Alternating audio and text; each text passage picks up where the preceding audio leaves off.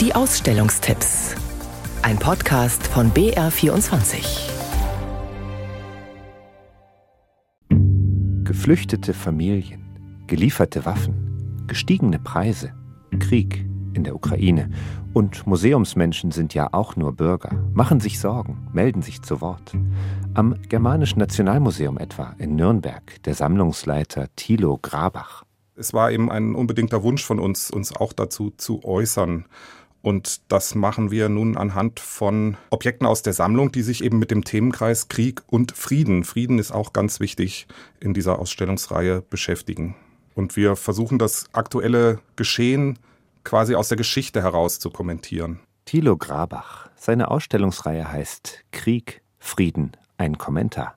Vier Teile hat sie. Gerade ist der zweite zu sehen. Um Kulturgutzerstörung geht es, also um absichtliche Angriffe auf Museen, Hochschulen, Theater, Kirchen. Das ist ein ganz wichtiger Teil eines Krieges, dass die kulturellen Identitäten angegriffen werden und in Frage gestellt werden durch die Angreifer. Und das äh, kann man eben anhand der Objekte im Germanischen Nationalmuseum wunderbar nachvollziehen.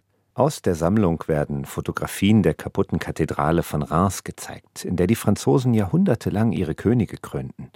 Im Ersten Weltkrieg schossen die Deutschen die Kathedrale in Brand, in voller Absicht natürlich. Was Kulturgutzerstörung bedeutet, weiß man im Germanischen Nationalmuseum aber auch selbst aus leidvoller Erfahrung. Die Luftangriffe im Zweiten Weltkrieg, auch davon sehen wir Fotos.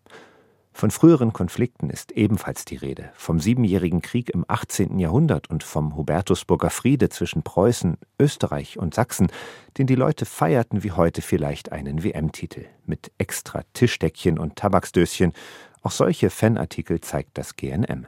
Frieden, Krieg, ein Kommentar heißt diese Schau, zu sehen bis 30. Juli in Nürnberg. Unter dem Radar fliegen den neuen Blockbuster anschauen, eine harte Landung hinlegen. Redensarten, die ihren Ursprung im Militärischen haben, im Luftkrieg. Der Sprichwortexperte Rolf Bernhard Essig hat über 50 dieser Sprachbilder erforscht. Was er herausgefunden hat, zeigt unsere zweite Ausstellung zum Thema Krieg in der Flugwerft in Schleißheim. Militär hat unser Leben immer stark geprägt, hatte riesigen Einfluss. Der Luftkrieg in ganz besonderer Weise. Es werden ja jeden Tag fast irgendwo Blindgänger gefunden vom Zweiten Weltkrieg. Da merkt man, wie lang dauernd das wirkt. Das ist in der Sprache durchaus ähnlich. Rolf Bernhard Essig aus Bamberg, der so viel weiß über Redensarten und Sprichwörter wie wohl niemand sonst. Vom Luftkrieg, sagt er, ging in seiner Gewaltigkeit bei allem Schrecken auch immer große Faszination aus. Kühnste Piloten, neueste Technik, geballteste Kraft. Unsere Sprache ließ das nicht unbeeindruckt. Also es geht los bei so ganz spaßigen wie Mensch, gestern habe ich mich total verfranst.